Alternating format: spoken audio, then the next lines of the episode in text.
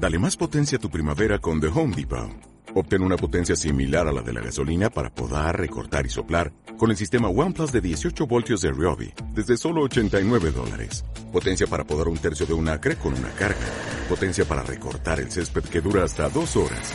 Y fuerza de soplado de 110 millas por hora. Todo con una batería intercambiable. Llévate el sistema inalámbrico OnePlus de 18 voltios de Ryobi. Solo en The Home Depot. Haces más. Logras más.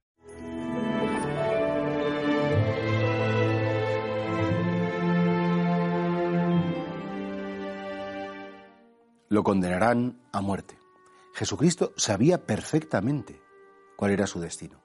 Jesucristo conocía las escrituras, conocía todas las profecías de cómo tenía que morir el siervo de Dios, aquel que era enviado a su pueblo para, la salvación como cordero llevado al matadero.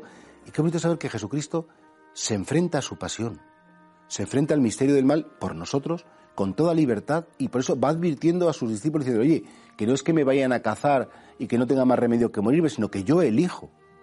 Yo tomo esta vida que me han dado y la entrego libremente por vosotros. Claro, y por eso Jesucristo dice, no, muere como un delincuente, muere ajusticiado.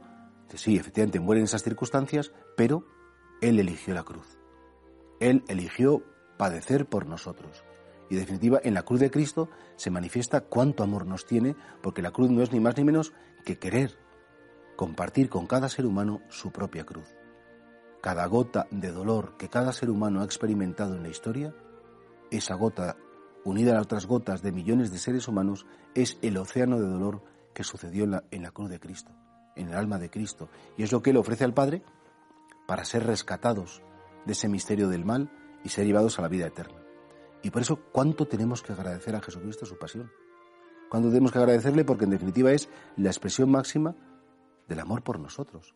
Nosotros no creemos en un Dios indiferente, no creemos en un Dios distante, no creemos en un Dios lejano, no creemos en un Dios que sí, que desea nuestro bien, pero no le salpica nada, sino que creemos en un Dios que en la cruz quiso experimentar lo que cada uno hemos experimentado para así podernos mirar a la cara, mirarnos a los ojos y decir, lo tuyo es mío y lo mío también será tuyo.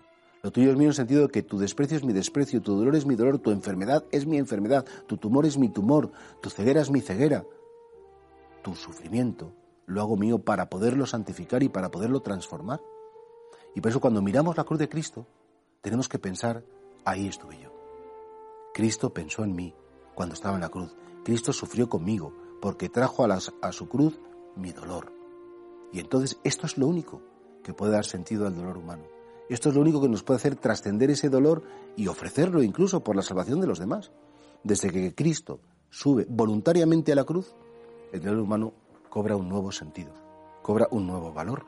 Y por eso nosotros miramos al crucificado, sí, como la señal inequívoca del amor de Dios por los hombres.